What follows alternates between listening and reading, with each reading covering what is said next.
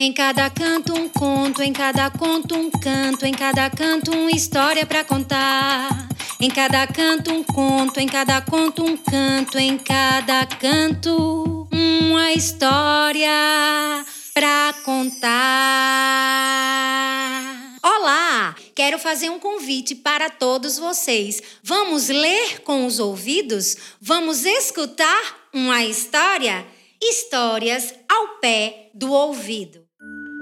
Olá, crianças! Eu sou a professora Kelly, trabalho na Escola Estadual Professora Cecinha Melo Costa e vim aqui contar para vocês a história A Mentira Tem Perna Curta, de Rosigada Conte. Costuma-se dizer que as mentiras têm pernas curtas, cabeça de pera, pescoço comprido, corpo coberto de pelos e os olhos tortos, que são grandes e metadiças ou pequenas e mal educadas. Depende, pensava Dalgisa, com seus botões. Podem ser isso tudo e muito mais. Ela era uma especialista em mentiras, das quais possuía uma coleção interminável. Eram tantas e tantas as suas mentiras que já não sabia onde havia de as guardar. No começo, ela escondia-as apenas no seu quarto, debaixo do tapete, no fundo do guarda-vestidos, atrás do aquecedor. No fundo do armário, então, tinha uma prateleira repleta de frascos cheios de mentiras. Quando as mentiras começaram a sair, ela até as achava divertidas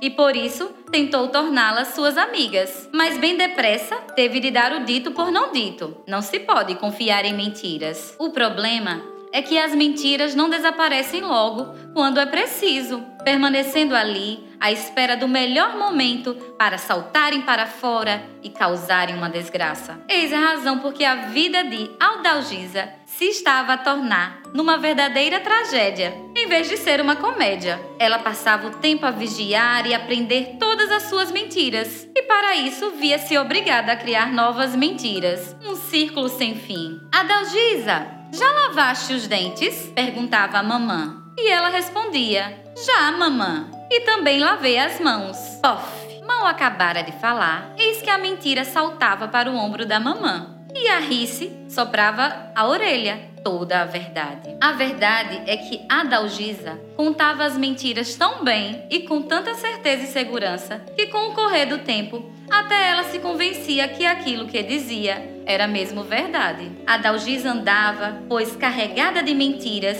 que lhe saíam de toda parte do corpo. Trazia-as nos bolsos, no meio dos cabelos, nos sapatos, agarrada aos folhos do vestido. E as mentiras eram verdadeiramente descaradas e arreliadoras. Aquele dia começara como tantos outros. Ninguém poderia adivinhar o que dali a pouco iria acontecer. A senhora Gina, amiga da avó, quis saber. Adalgisa, é verdade que tu dizes mentiras? E ela respondeu cantidamente: Nunca disse uma mentira em toda a minha vida. Palavra de honra. Não acabara ainda de pronunciar a última palavra quando uma enorme, horrenda, nojenta mentira aparece na sala. Ao vê-la, Adalgisa ficou de tal modo apavorada que desatou a gritar. A mentira era tão assustadoramente grande que quase ocupava toda a sala, e Adalgisa sentia-se deveras pequena, pequenina. Desta vez, fizeram uma grande asneira. A avó e a amiga pareciam feitas de pedra, imobilizadas no sofá, sentadas, olhavam de boca aberta para aquela coisa. A enorme mentira começou a mover-se pela sala, babando-se e sujando tudo. Mexia e partia cada coisa que ficava ao seu alcance. Depois, aproximou-se de Adalgisa com um ar ameaçador.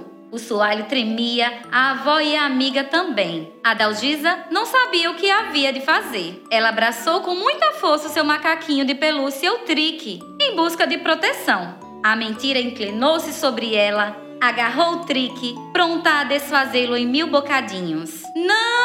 Gritou a Dalgisa. Não direi mais mentiras, prometo. E agora era mesmo uma promessa de verdade. Imediatamente sentiu-se um estrondo medonho e da enorme mentira só restavam algumas gotas de baba nojenta sobre o tapete. Logo a seguir, por entre milhares de estranhos grunhidos, todas as outras mentiras começaram a correr doidamente, até que, contorcendo-se, explodiram com um pof igual aquele que se ouviam quando apareciam. A avó diz que as mentiras tinham as pernas curtas, mas viste como estas mentiras corriam a bem correr? A avó e neta abraçaram-se, rindo muito felizes, e a Dalgisa aprendeu que não deve mentir.